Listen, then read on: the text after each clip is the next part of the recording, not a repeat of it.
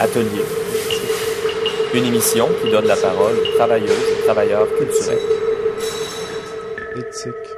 Bonsoir à tous et à toutes, ici Benjamin Giala pour cette 32e émission d'Atelier, votre magazine radiophonique en art actuel, en direct de CIBL Joe Jagé, un territoire Guyane-Guéagé, non cédé aussi appelé Montréal.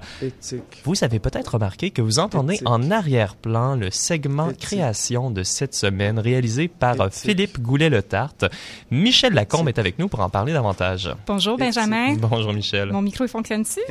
Je crois que oui. OK, bonjour.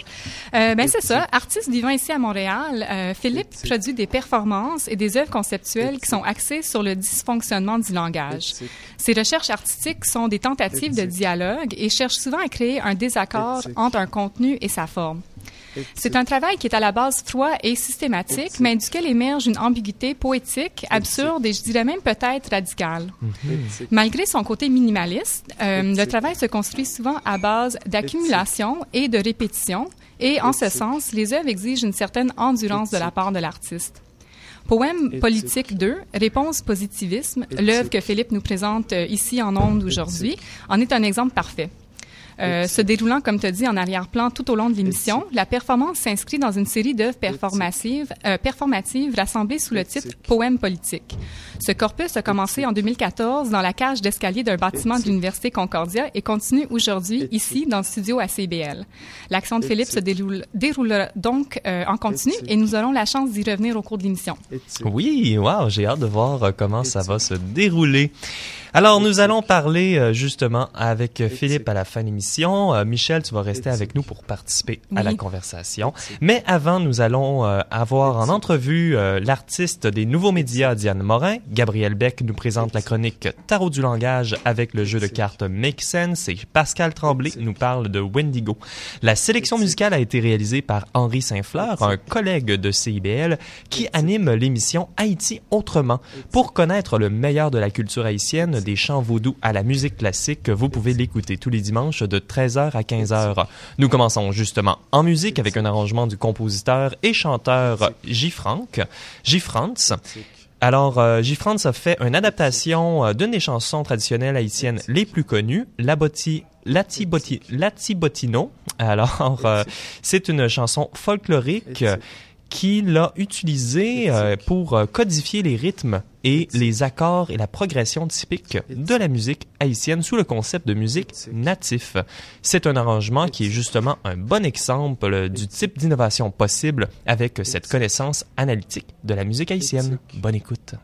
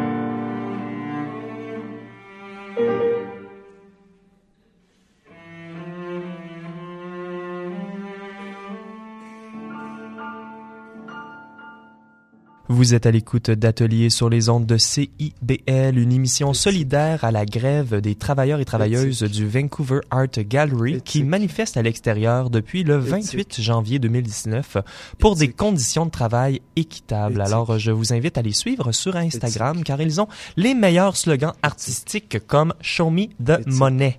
Dans cette euh, dans, à l'entrevue de la semaine, nous avons le grand plaisir d'accueillir l'artiste Diane Morin. Bonjour Diane. Bonjour. Alors, euh, le prétexte pour te recevoir euh, aujourd'hui, c'est euh, bien sûr ton exposition au Centre d'artistes Oboro. D'ailleurs, c'est une, une, exposition en art cinétique et c'est pour quoi? Sylvain Aubé nous accompagne. Bonjour, bonjour. Sylvain Aubé, notre chroniqueur en art sonore. Le titre de ton exposition à Oboro est État provisoire vertébral. Alors, c'est une installation présentée jusqu'au 9 mars. Mes félicitations. Merci. Ton installation présente différents objets dérivés de données tomographiques, c'est-à-dire une technique d'imagerie beaucoup utilisée en médecine qui consiste à reproduire le, le, volume de quelque chose grâce à des tranches de l'intérieur de cet objet. Tu t'intéresses principalement à des spécimens de collection d'histoire naturelle. Comment cette installation s'inscrit-elle dans ton cheminement artistique plus général? En fait, euh c'est assez nouveau, en fait, d'utiliser ce type d'imagerie-là, mais je m'intéresse à, à l'image euh, de toutes sortes de façons, euh, euh, avec toutes sortes de moyens, des fois des moyens désuets de, de générer des images, comme avec la technique du photogramme ou d'anciennes techniques qui sont, qui sont peut-être moins utilisées, mais pour aller euh, de façon minimale garder des traces euh, d'événements, d'objets ou de... Mm-hmm. Puis dans ce cas-ci, ben, ça, ça, a été, en fait, je me suis mis à, à utiliser ces fichiers-là qui sont des... des des, des c'est comme des radiographies en fait, mais plusieurs radiographies du, du même objet. Puis quand on, le, euh, on, on, insère ces données-là dans dans le, le, le logiciel d'imagerie médicale, on arrive à créer un volume. Puis, euh, du coup, j'ai utilisé ça, mais euh, le, le, un peu en, dans, dans, une suite de d'autres projets que j'ai faits, où est-ce que, par exemple, le projet Imbrication, qui est un espèce de dispositif qui s'apparente au, à des dispositifs de, du début de l'histoire du cinéma.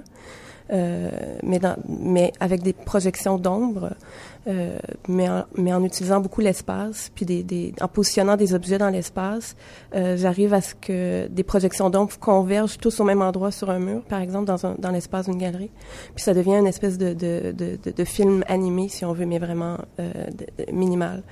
Euh, c'est que ça, c'était déjà présent dans d'autres projets. Puis tout à coup, euh, en, en, en, commençant à utiliser les, euh, les fichiers tomographiques, ben, ça a été un peu, c'est un peu la suite de, de ça.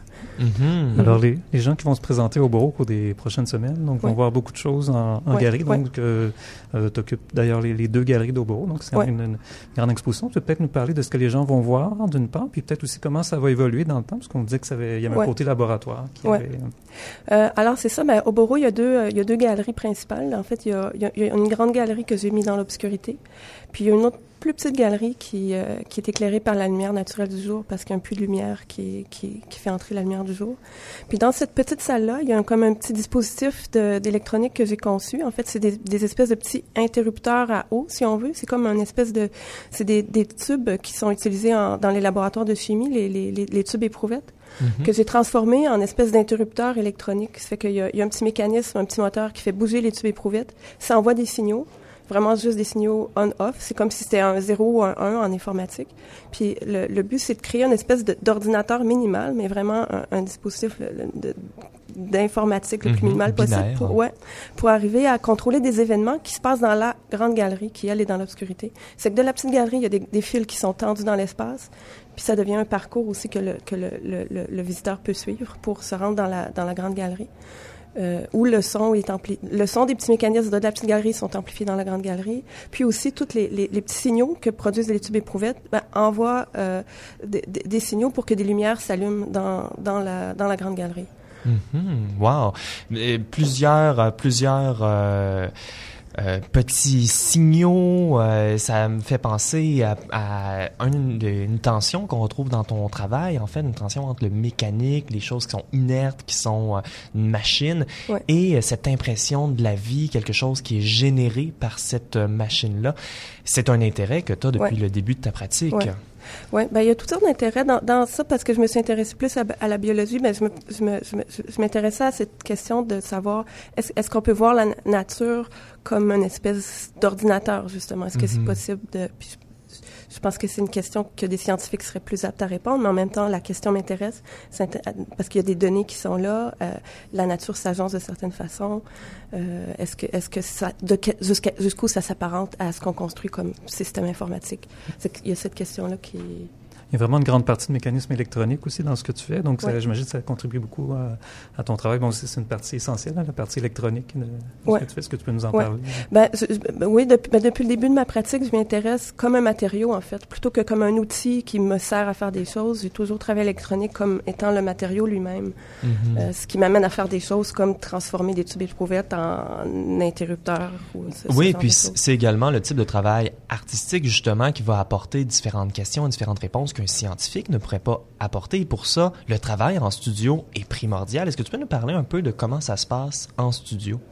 Euh, oui, ben, j'ai une pratique vraiment d'atelier intense. Euh, les trois dernières années, j'ai été à temps plein à mon atelier, en, fait, en faisant autre chose aussi, évidemment, mais c'est beaucoup de travail de recherche en atelier pour tester des prototypes, pour tester des idées. C'est important d'avoir un espace pour les mettre pour le mettre en espace, parce que si ça reste juste des idées, on, on ça, ça, ça avance pas. En fait, j'ai mhm. besoin de, de, les, de, les, mettre en espace. On a reçu à, on a reçu à, à l'émission euh, Catherine Bodmer qui nous parlait euh, du, euh, de, des studios qui sont en danger. Euh, est-ce que c'est une, une problématique, toi, qui, qui te touche personnellement? oui, en fait, oui, parce que mon atelier est situé au 305 Bellechasse. C'est un édifice où, en ce moment, on ne sait pas trop qu'est-ce qui va arriver avec nos ateliers suite à la vente mhm. de l'édifice.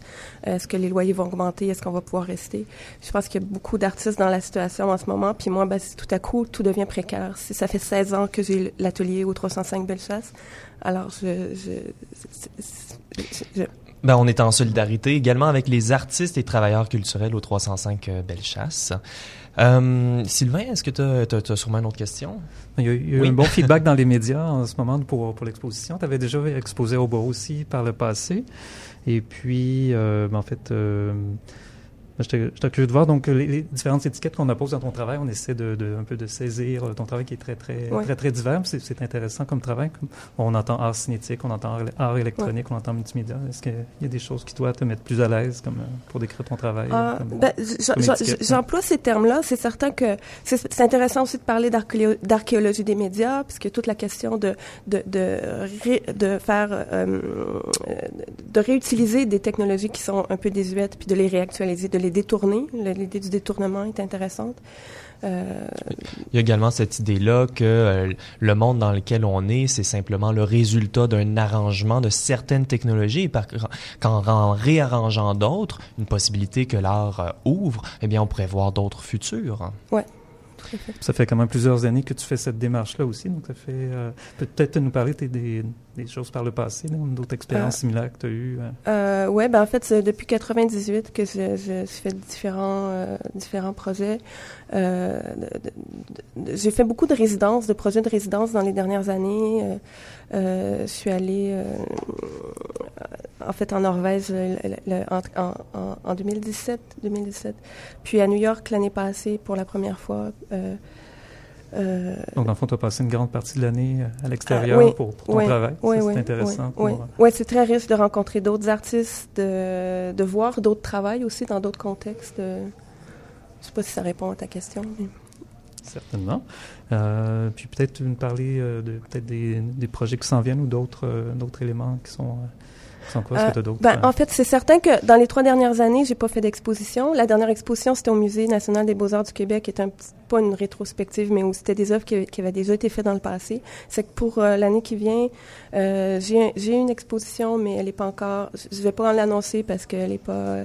mais c'est sûr que dans les trois dernières années, j'ai fait beaucoup de travail que qui va être présenté dans les dans, dans l'année qui vient ou dans les années qui viennent. J'étais curieux de voir, peut-être en, terminant aussi, euh, donc, tu avais été bénéficiaire d'un prix au Musée des Beaux-Arts de Québec, donc quel impact ça a eu sur le, ton, ben, le développement de la carrière, la reconnaissance, est-ce que ça a aidé ben, énormément pour... Ben, je pense que oui, je pense que une chose extraordinaire que le musée a fait, c'est une publication. Puis tout à coup, d'avoir une, publication de cette qualité-là, muséale, c'est, ça ça rend compte du travail très, très bien. Je peux la donner à des gens, puis tout de suite, ils vont... Euh, ouais, ça, c'est... L'exposition et la publication, c'était vraiment euh, euh, important, ouais, pour le... le... développement. Puis d'ailleurs, donc, pour revenir à ton exposition d'Oboro, c'est jusqu'à quelle date? c'est jusqu'au 9 mars, ouais. Oui, tout à fait. État provisoire, vertébrata. Voilà. Un petit mot, vertébrata, euh, euh, je ne l'ai pas recherché sur Google, mais qu'est-ce que ah, c'est? C'est juste, euh, en fait, en cherchant les fichiers de tomographie dans les musées d'histoire naturelle, je suis devenue familière avec la taxinomie de, de, de mm. comment les, les, familles, les espèces sont, sont classifiées. Puis à ce au moment où j'ai choisi le titre de l'expo, je n'étais pas certaine quelle famille j'allais finalement choisir d'utiliser. Finalement, c'est les chauves-souris qui sont des chiroptera. Mais à ce moment-là, j'ai choisi vertébrata qui est beaucoup plus large, qui inclut, qui inclut beaucoup d'espèces. Les vertébrés, j'imagine. Ben, Diane Morin, merci beaucoup euh, d'être venue à l'émission. Euh, et Sylvain euh, Aubé, merci aussi. Vas-y.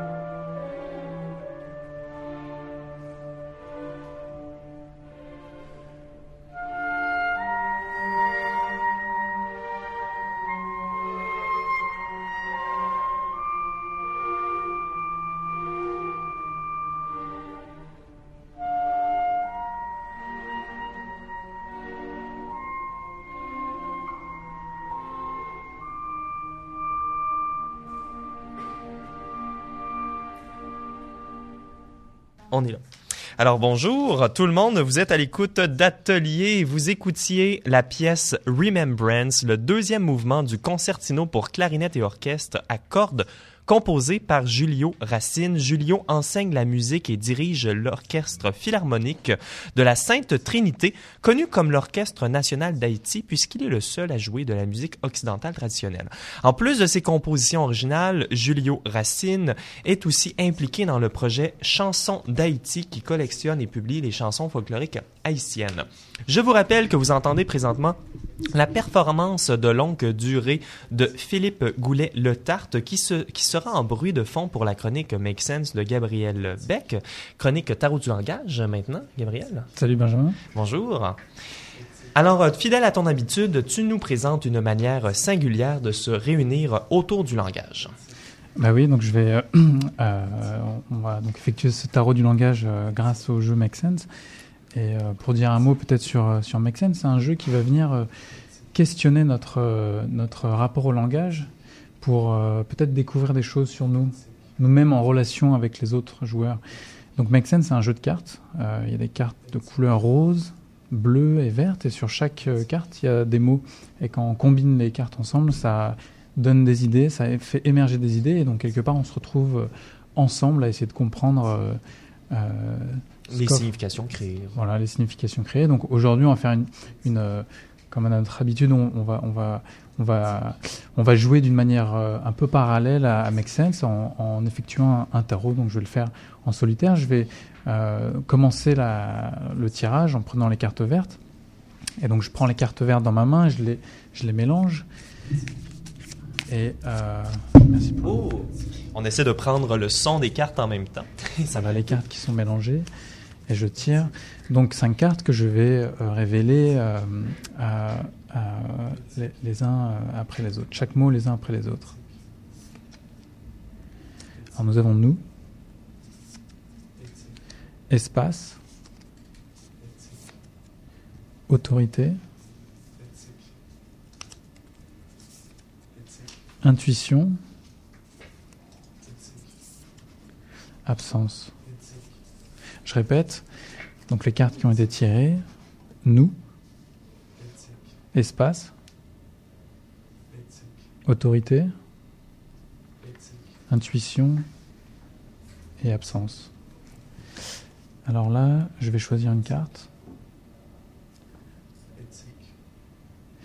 Et je vais prendre le nous. Voilà. Pour aller un peu chercher qu'est-ce qui se passe maintenant. Là, c'est qui le nous? Euh, Maintenant. Euh, c'est assez simple euh, comme mot, nous. On le voit souvent. Mais c'est vrai que le nous, c'est qui nous? Là, là, on est ensemble autour de la table. Il y, a, il y a Philippe qui est derrière qui fait cette performance. Euh, c'est qui nous par rapport aux auditeurs, aux auditrices? C'est qui nous? Est-ce qu'on c'est une, euh, c'est un mot euh, plus simple que, que, les mots habituellement avec lesquels j'ai été habitué avec Make Sense, mais ça apporte tout autant de questionnements philosophiques. On a autour de la table Michel Lacombe et Pascal Tremblay. Qu'est-ce que ça vous dit, vous, le nous? Bien, le nous, déjà, il y a quelque chose d'inclusif. Mm-hmm. Pascal Tremblay.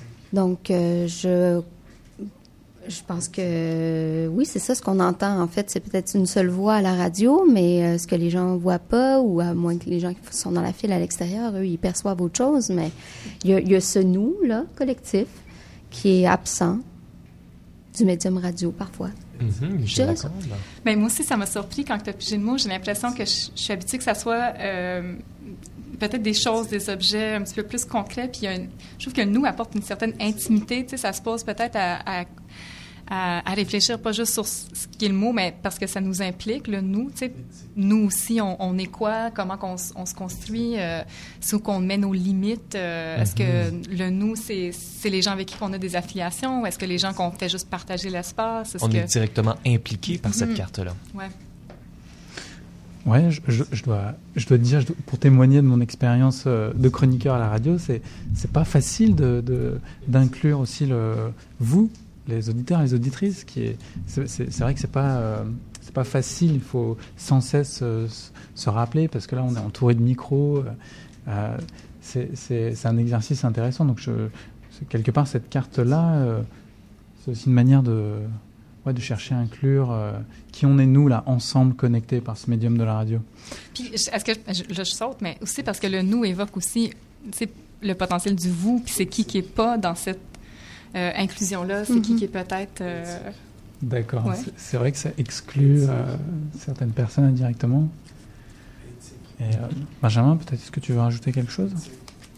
Je crois que tout a été dit. J'ai hâte de voir ce que les cartes roses nous révéleront. Ok, donc je prends les cartes roses dans ma main et je vais choisir cinq cartes que je vais énumérer. alors nous avons glissant, un nous glissant, un idéal, un nous idéal, un nous fécond, un nous palpable et un nous emmêlé. Mhm. il, y a ce, il, y a ce, terme éthique qui revient également euh, en même temps que chacune des cartes. Hein. Je répète, euh, un nous glissant, un nous palpable, un nous emmêlé, un nous fécond et un nous idéal. Alors évidemment, j'invite tout le monde autour de la table et, et euh, les auditeurs et les auditrices à, à, à laisser l'imaginaire pour euh, se déployer, pour euh, voir où ça résonne, où ce, ces mots résonnent. Et euh, moi, tout de suite, je, vais, je suis attiré vers le nous glissant. Yes! On a des, des camps glissants. Bah, parce que je trouve que le, le nous, comme tu disais, je trouve que tu, tu as révélé aussi la, fragilité du nous, parce que quelque part ça exclut. euh, Donc le nous, cette solidité du nous, à un moment donné ça glisse et il y a quelque chose qui, qui remet en cause ce nous. Et je trouve que ce moment-là de glissade euh, est intéressant, parce que ça remet en cause euh, l'identité du groupe. Mhm. Michel Lacombe, Ben moi, ce qui m'excite avec le nous glissade, c'est que, tu sais, une glissade, c'est un mouvement, mais c'est un mouvement dans lequel on n'est pas totalement dans le contrôle. Puis je trouve que c'est une belle métaphore pour comment une communauté se construit. En fait, on peut avoir une direction dans laquelle on veut aller, mais il y a tellement d'imprévus qui peut émerger dans un mouvement qui, qui devient bouleversant, qui devient difficile, qui devient euh, épeurant parfois, mais euh, qui nous apporte quand même quelque part. Fait que j'aime ça un peu la, la relation entre les deux. Mhm, Pascal Tremblay. Ben, il y a l'idée aussi du nous glissant qui, je trouve, euh, quand même un écho très euh, actuel, hein, parce qu'on parle, dans un autre registre, on parle beaucoup de la qualité des trottoirs et de ce qui se passe dans, ce, dans, dans, dans ce bel hiver. Et euh, je sais pas, c'est l'image qui m'est venue de, de nous glissant. Et tu veux Euh, dire, le- tous, oui, vrai hein. que quand, une journée tout le monde est connecté à Montréal et tout le monde se- Oui. se, se glisse sur la glace, on est tous connectés par cette euh, ce- ce geste. Réalité. euh, Oui, c'est ça, exact. Mhm. Moi, j'aime bien euh, le terme glissant par rapport au nous. Moi, je, nous ra- je rappelle Kimberly Crenshaw, dans son féminisme intersectionnel, parle que toute identité est en fait une coalition d'identités. Hein. C'est pas une identité unique qui serait apposée à tout le monde, mais en fait, on est chacun de nous des coalitions. Et puis, quand on dit nous, certaines personnes peuvent se sentir interpellées par ce nous, mais ce nous-là peut interpeller également de manière glissante, de manière à ce qu'on est présenté, à ce qu'on est, euh, est-ce qu'on passe comme étant une certaine personne. Et à ce moment-là, le terme de nous peut euh, tant soit résonner dans certaines personnes et pour d'autres personnes glisser par-dessus eux et ne pas se sentir interpellé. Donc cette notion de glissance-là dans le nous est très, très pertinente, je crois. On va passer aux cartes bleues pour un peu euh, euh, cristalliser un peu la signification. Euh, et donc je prends dans ma main les cartes bleues et puis je vais tirer cinq cartes. Donc caché par un nous glissant, dégusté un nous glissant,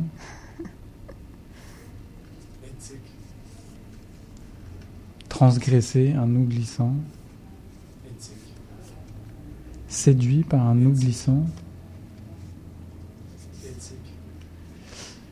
et le département des nous glissants.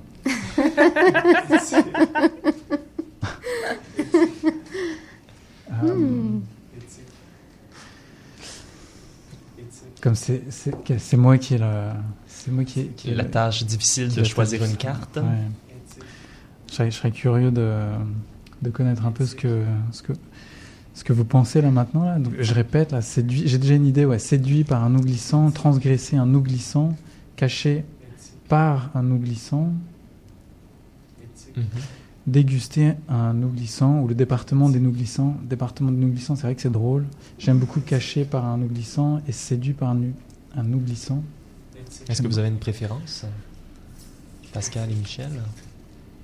Euh, non, pas vraiment. Ben, département, oui, en effet, mais euh, le, euh, je suis visuelle, hein, donc euh, Je le répète, un séduit par un nous glissant, caché par un nous glissant, ou le département des nous glissants.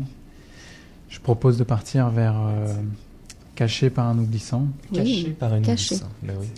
Qu'est-ce qu'il y avait- qu'est-ce, qu'est-ce que ça cache? Qu'est-ce que ça cache dans cette situation collective euh, un peu un peu glissante? C'était la la signification de, du tarot du langage d'aujourd'hui. Ah Ben oui, ben on laisse les auditeurs réfléchir euh, à ça. Merci beaucoup, là-dessus. Gabriel euh, Beck. Merci, merci à vous. caché par un nous glissant. À venir à l'émission, la chronique de Pascal Tremblay et notre conversation avec Philippe Goulet-Le Tarte qui accomplit présentement son, sa création radiophonique.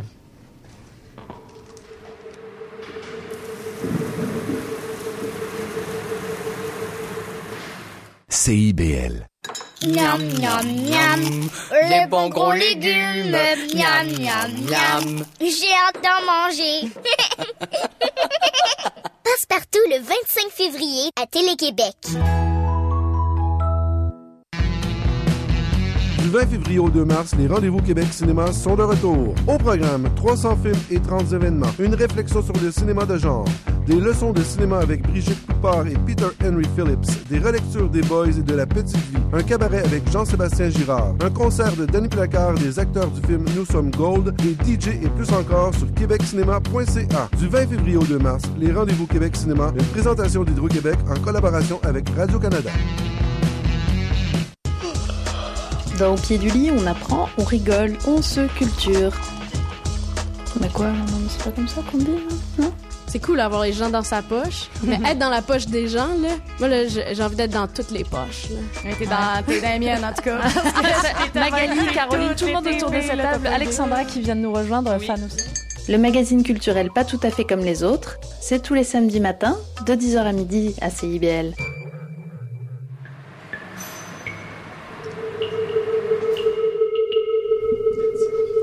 Bon retour, bon retour à votre atelier sur CIBL. Je m'appelle Benjamin Gialard et vous entendez en ce moment ce que peu d'émissions peuvent vous offrir, c'est-à-dire une création artistique radiophonique en direct par l'artiste Philippe Goulet-Le-Tarte qui se superpose à notre émission. Est-ce que vous aimez ce que vous entendez? Vous pouvez réécouter toutes nos émissions au radioatelier.ca. Vous souhaitez y répondre? Eh bien, vous pouvez nous écrire sous la page Participer à Atelier sur ce même site Internet. Nous accueillons maintenant notre chroniqueuse en art interdisciplinaire, Pascal Tremblay. Bonjour. Bonjour, Benjamin. Pascal, tu nous parles aujourd'hui du spectacle Wendigo de Laura Kramer? Laura Kramer. Laura Kramer. Jasem Indy et Peter James, qui était présenté à l'usine C pour trois soirs seulement, proposition qui t'a d'ailleurs laissé un peu perplexe. Euh, oui, je suis allée voir euh, Wendigo jeudi dernier. Euh, c'est euh, une performance qui est justement euh, créée par l'artiste et chorégraphe Lara Kramer, comme on l'a mentionné. Et je sais toujours pas si j'ai apprécié ou non la proposition. Donc, c'est, mais c'est une bonne chose parce que ça m'est resté en tête quand même depuis jeudi passé. Puis j'avoue que j'ai l'habitude d'aller voir des expos ou des shows sans trop m'informer au départ. Tu sais, je veux Mhm. comme rester quand même assez vierge, comment, comme je pourrais dire. Une lecture froide, comme on dit parfois. Oui, c'est ça, exactement, tout à fait. Euh, pour voir euh, ce que euh, l'œuvre va évoquer d'elle-même. Euh, puis, euh, bon, c'est sûr que je m'informe sommairement. Là. Euh, généralement, je choisis ce que je vais voir en fonction un peu de la démarche de l'artiste. Comme là, je savais que c'était une chorégraphe, qu'elle était de descendance euh, Ojikri. Et j'avais aussi quand même une certaine compréhension, connaissance du terme Windigo, de, de la référence à la figure euh, euh, de, de ce personnage-là spirituel. Euh, mais euh, j'en avais pas euh, lu davantage. Donc, euh, J'avoue que euh, j'étais euh, vraiment euh, contente d'assister à la discussion avec les, les artistes et avec Danielle de Fontenay, qui est la directrice de l'usine C, après la performance, parce que j'ai quand même trouvé la discussion très instructive. J'ai trouvé quelques réponses à mes questions, mais sans pour autant être tout à fait convaincue de Mhm. l'efficacité de certains choix. Oui, oui. Donc, ben, je pense que d'abord, ce serait quand même nécessaire de démystifier un petit peu euh, la performance là, pour les auditeurs et auditrices qui n'auraient pas euh, vu euh, Wendigo. Oui, le- le- Laura Kramer a présenté cette création-là dans le cadre du FTA, c'est ça? Euh, oui, c'est ça. Ça a été présenté d'abord à l'Espace Libre en mai 2018. Euh, Puis il y avait un volet euh, exposition qui était lié à ça à l'époque, exposition performance. Oui, et c'était justement présenté au mai Montréal Art Inter interculturel. Oui, c'est ça, exactement. Donc, euh, la, la chorégraphe présentait le projet euh, au départ comme une proposition bicéphale. Donc, il y avait la, il y a la performance Wendigo qui est co-créée. C'est comme ça que c'est précisé dans les crédits avec Peter James et Jasem Indy, comme tu le mentionnais tout à l'heure. Puis, il y avait l'installation Phantom Stills and Vibrations, pardon pour mon accent, euh, qui était, elle, à la base une expo performance euh, qui, euh, qui a été co-réalisée, co-créée avec Stéphane Peterson. Mais à l'usine C, il y avait euh, l'exposition euh, Phantom Stills and Vibrations qui était présentée euh, dans le hall du théâtre. Puis il y avait une grande photographie de format géant qui était mhm. dans le corridor qui menait à la à la salle de spectacle. mais moi, j'ai pas compris la filiation entre l'exposition et la performance. Euh, je l'ai comprise après coup, quand j'ai lu le feuillet, chose que je fais toujours une fois rendue à la maison, mhm. quand à tête reposée, je relis les informations. Et sur le site Internet, dans la description euh, de Wendigo, il parlait seulement de la performance. Il fallait aller dans le volet exposition sur le site Internet de l'usine C pour voir le descriptif de l'expo. Donc moi, je ne connaissais pas le visage de Lara Kramer. Je l'ai pas reconnu dans, la, dans les photographies. Donc euh, l'installation euh, Phantom Stills and Vibration, euh, il y avait des photos Polaroid qui étaient affichées sur les murs avec deux installations qui rappelaient un peu des abris de fortune style cabane de chasse avec des fourrures à l'intérieur. Et il y avait une narration d'une femme aussi. Bon, la narration était en anglais. J'avoue que j'étais peut-être pas tout à fait euh, disposée à prendre le temps d'écouter non plus avant le spectacle.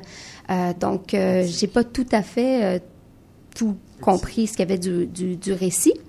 Et euh, c'est après que, bon, bien sûr, euh, j'ai euh, compris que les images référaient à, au, à l'ancien pensionnat reconverti en école secondaire qui se trouvait sur la réserve de la, la mère de l'artiste. Mm-hmm. donc, et que devant cette bâtisse-là, c'était Lara Kramer qui était représentée avec comme un drapé un peu rappelant un linceul.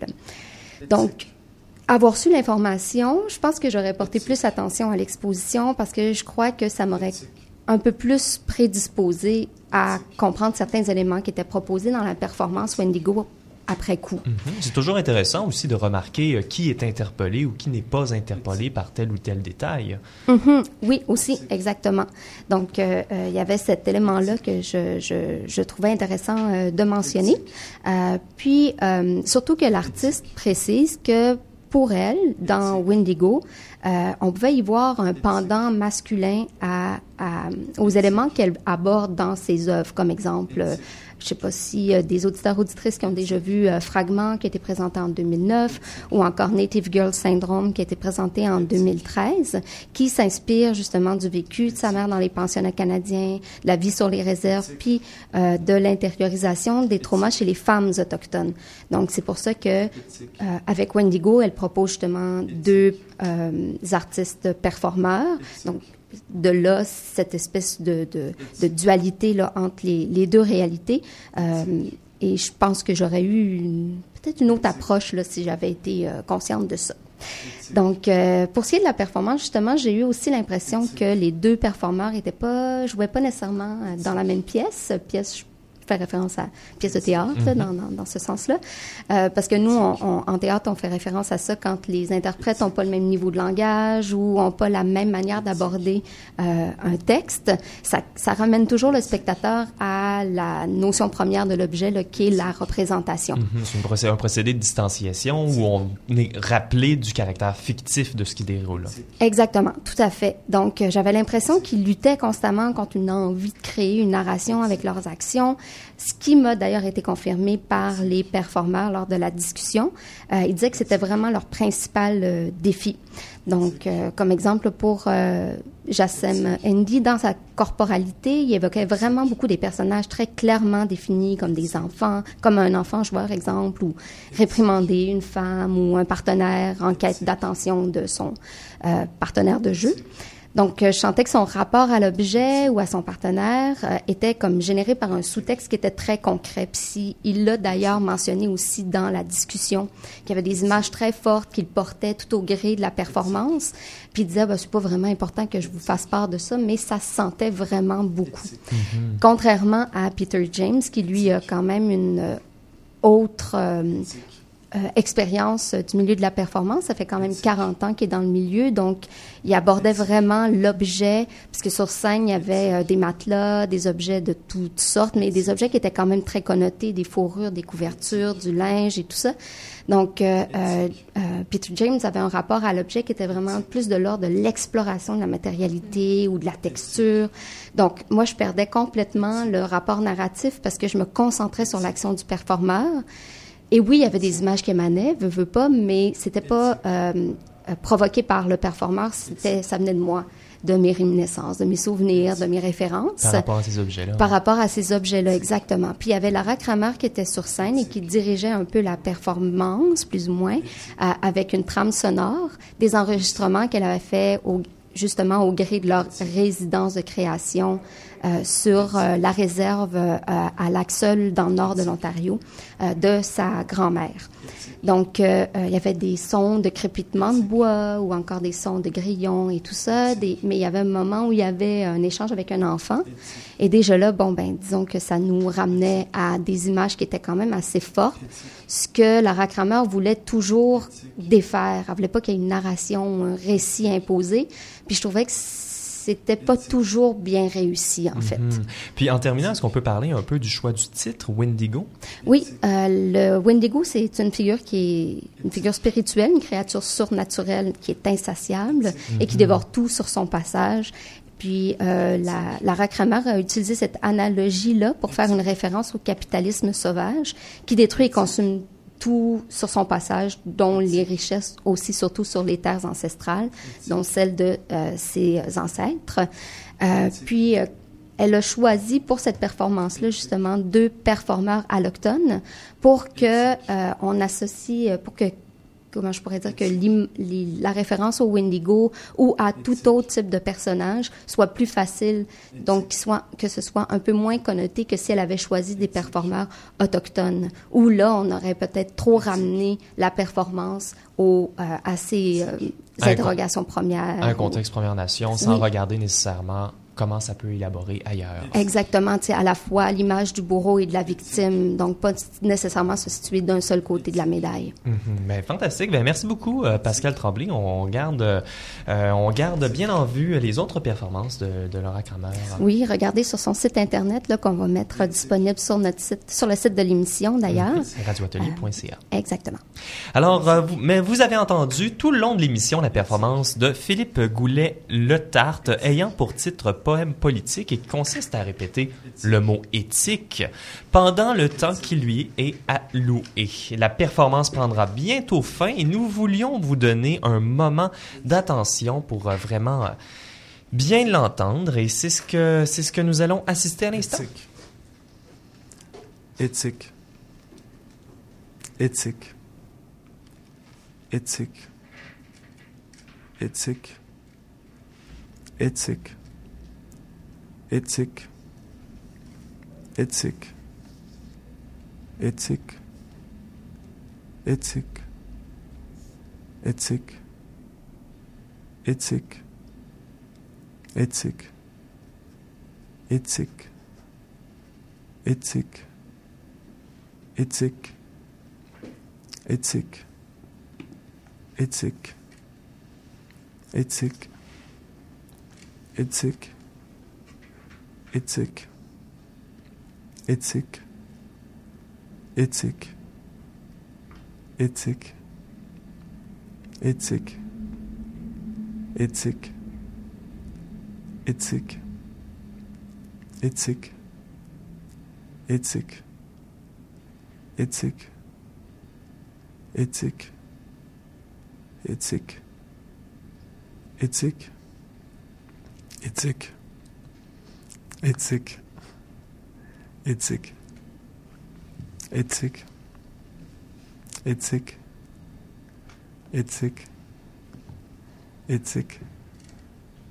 Éthique. Éthique. Éthique. Éthique. Éthique. Éthique. Éthique. Éthique. Éthique. Éthique. Éthique. Itzik. Itzik. Itzik. Itzik. Itzik. Itzik. Itzik. Itzik. Itzik. Itzik. Itzik. Itzik. Itzik. Itzik. Itzik. Itzik. Itzik. Itzik. Itzik. Itzik. Itzik. Itzik. Itzik. Itzik. Itzik. Itzik. Itzik. Itzik. Nous allons avoir la chance de parler à Philippe Goulet-Letard de sa performance qui vient de se terminer, mais pour lui permettre de reprendre son souffle, nous allons donc aller en musique avec la pièce Brother Malcolm par le compositeur Jean-Rudy Perrault, qui prend comme point de départ une conversation fictive entre Martin Luther King Jr. et Malcolm X lors de l'inauguration de Barack Obama comme 40e, 44e président des États-Unis d'Amérique. Si vous écoutez attentivement, vous allez aussi pouvoir entendre Nkosisi euh, non, Nkosisi Keleli Africa, que Dieu bénisse l'Afrique. C'est un chant religieux africain qui fut l'hymne national de plusieurs pays lors de leur proclamation d'indépendance et qui reste aujourd'hui l'hymne national de la Zambie et de l'Afrique du Sud.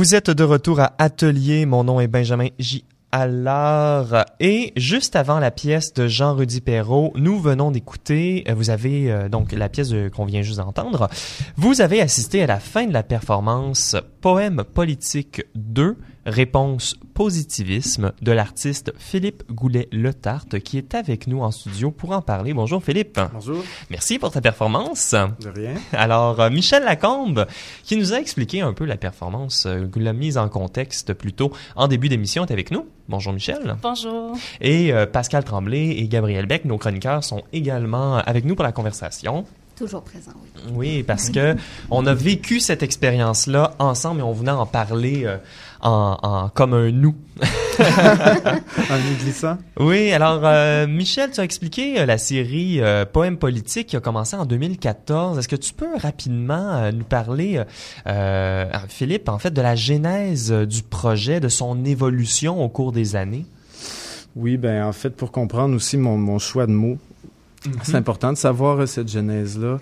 Euh, en fait, les poèmes politiques ont commencé avec la désillusion, si vous voulez, d'un jeune artiste début vingtaine qui, qui, qui, qui, qui va à l'université, qui apprend sur la philosophie contemporaine, qui apprend sur les idées critiques, puis qui finalement se réalise que les soucis esthétiques sont plus pertinents pour lui. Puis qui rendu là se trouve devant un vide, il sait pas quoi faire. Et à, travers ça, il y a une politisation qui, qui, qui se produit, puis il y a la, la, la, campagne de Stephen Harper, où euh, mm-hmm. les politiciens ont que le mot économie sur la bouche. Puis là, il y a une sursaturation qui se passe dans moi et je, je me mets à étamper le mot économie. Donc, le poème politique 1, je regarde les nouvelles, c'est cette action-là. Donc, d'étamper le mot économie sur la, la, feuille et ensuite de mettre la feuille au mur, que j'ai fait une première fois euh, dans les corridors de l'université, ensuite euh, à la FOFA. Poème politique 2, réponse positiviste. Donc, on me demande souvent pourquoi le mot positiviste pour les gens qui, qui, qui, lisent ou qui sont au courant un peu des, états des sciences humaines. C'est un mot qui est lourd de, sens. Puis, euh, puis c'est choisi exactement pour euh, ce, sens-là aussi, le, sens qui est lourd, c'est-à-dire mettre du contenu euh, à faire une affirmation qui se veut universelle. Et, et c'est le mot éthique. Donc, c'est une réponse personnelle au désenchantement, si on veut. Et c'est ma, c'est ma rencontre aussi avec Manuel Lévinas, on peut dire. Euh, que si je vais trop profond dans les références philosophiques, arrêtez-moi là. Bon, on va peut-être pouvoir en parler euh, plus, plus, en détail là, un, peu plus tard. Euh, Michel avait une question. Ben moi, ça m'intéresse en fait le geste de la répétition, soit étampé ou ici à l'oral aujourd'hui. Euh, puis on dirait qu'il y a comme une volonté de vouloir plus comprendre. Fait que ma question est très simple. En fait, de ton expérience, est-ce que le, mot éthique euh, ou économique même, est-ce qu'il il prend plus de sens avec sa répétition ou il perd son sens? Euh, qu'est-ce que ça fait en fait avec ta relation au mot spécifiquement? C'est sûr que pour le spectateur, c'est une chose, mais pour moi, c'est sûr qu'il y a une perte de sens. C'est clair. Quand le faisant, il y a une perte de sens. Euh, mais ce que je me demande, moi, c'est plutôt pour le spectateur, qu'est-ce qui se passe? Je vous renverrai la question à tout dire. Est-ce qu'il y a, qu'est-ce qui se produit? Est-ce qu'il y a une perte de sens? C'est peut-être un bon moment pour ouvrir le micro à Gabriel et Pascal, euh, qui avaient euh, vécu cette performance-là pendant vos chroniques. Euh, ben, j'ai eu un rapport plutôt, comme je pourrais dire, il y avait les, deux aspects. Il y avait le vécu euh, très méditatif et très mantra de la répétition. Mm. Euh, puis il y avait la signification du terme éthique. Puis euh, je l'ai comme perçu tout au long, juste avant ma chronique, où j'abordais justement une artiste d'origine autochtone qui soulève toutes ces questions-là justement par. Donc là, on, aurait dit que j'aurais fait une toute autre chronique pour vrai, je, serais partie sur autre chose. Euh, je, puis on avait le goût de dire, ben, d'y répondre. En fait, j'avais le goût de me mettre à dire éthique aussi, parce que j'avais envie de marteler ce terme-là, puis de dire, ouais, mais c'est ça, on en est où par rapport à l'éthique? Il mm-hmm. manque des... Hein, ouais. Et Gabriel Beck? J'ai vécu ça euh, un peu de manière confuse. Euh, c'est langage contre langage. Puis... Mm-hmm. Euh, ces deux champs qui sont euh, qui s'entrechoquent là. J'ai eu un peu de difficulté à, à comprendre, euh, à, intégrer la chronique avec cette espèce de, de, virus là qui venait parasite, ouais, ouais. comme splitter mon cerveau en deux. Et, j'aime le j'aime le, le, choc du dispositif langage par un autre dispositif langage. Mais je mhm. dirais, il y a quelque chose, il y a une force aussi parce que sa continuité permet, quand elle émerge, justement, d'émerger avec une, certaine euh, force qui nous rend peut-être pas mal à l'aise, mais qui nous, nous, rend, nous donne la possibilité de percevoir, percevoir quelque chose qu'on qu'on verrait pas. Tu sais, c'est un mot mhm. chargé aussi. Euh, fait que je trouve que la, la nature d'intervention puis le, poids en fait que toi tu portes, euh, il n'est pas juste à toi de le porter. Le mot éthique, qu'on finit par nous le porter aussi en sachant que c'est un mot qui continue à être dans le background, mais qu'on devrait peut-être, comme mhm. tu dis, apporter plus en avant de, nos pensées, nos réflexions. Moi, ça m'a fait penser également au poids intrusif que les politiciens, par exemple, peuvent porter où les notions d'éthique vont s'immiscer à des endroits où ils s'entendent le moins possible. En terminant, euh, Philippe, est-ce que tu as des mots de conclusion euh, peut-être concernant cette performance radio? C'est ta première performance radio? Oui, c'est ma première performance radio, deuxième performance audio. Euh, ben, que dire? Non, ben, je voudrais vous remercier, c'est sûr. Entendre vos réponses ce soir, ça a été un peu jouissif pour moi, c'est sûr, parce que contaminer l'esprit du spectateur avec mon questionnement éthique, c'est le but premier de, de, de cette performance-là. Donc, c'est sûr, je suis bien content que ça a fonctionné, du moins avec les gens autour de la table. Reste à voir si ça a eu un effet sur les auditeurs. Eh bien, si vous voulez en parler, vous pouvez nous écrire au radioatelier.ca ou sur Facebook, Instagram. On est très bavard. C'est malheureusement tout le temps qu'on a pour cette 32e émission d'Atelier. Merci tout le monde. Euh, merci, Merci. Chers auditeurs et auditrices, merci également d'avoir été des nôtres. Si vous voulez en apprendre davantage sur les sujets dont nous avons traité aujourd'hui, je vous invite à visiter notre site internet au radioatelier.ca. Nous sommes également sur presque toutes les, les plateformes de balado-diffusion ainsi que sur Facebook et Instagram. J'aimerais remercier aujourd'hui Geishan Armandaris à la mise en onde et toute mon équipe qui a rendu possible cette émission ce soir. Le commissariat musical a été cette semaine fait par Henri Saint-Fleur qui réalise l'émission Haïti autrement sur les ondes de CIBL. Je vous invite vivement à écouter son émission surprenante qui explore tous les styles musicaux d'Haïti, des chants folkloriques à la musique savante. C'est au CIBL 105 Montréal les dimanches de 13h à 15h. Nous vous quittons justement avec la dernière pièce, Kiri, le le premier mouvement de la Missa, composé par Julio Racine. Nous écoutions le deuxième mouvement un peu plus tôt. Les deux voix que vous entendrez sont interprétées par nul autre que Catherine, Karine Margon, accompagnée d'instruments synthétiseurs par le logiciel Garitan. Ici Benjamin Gialard qui vous dit à la semaine prochaine.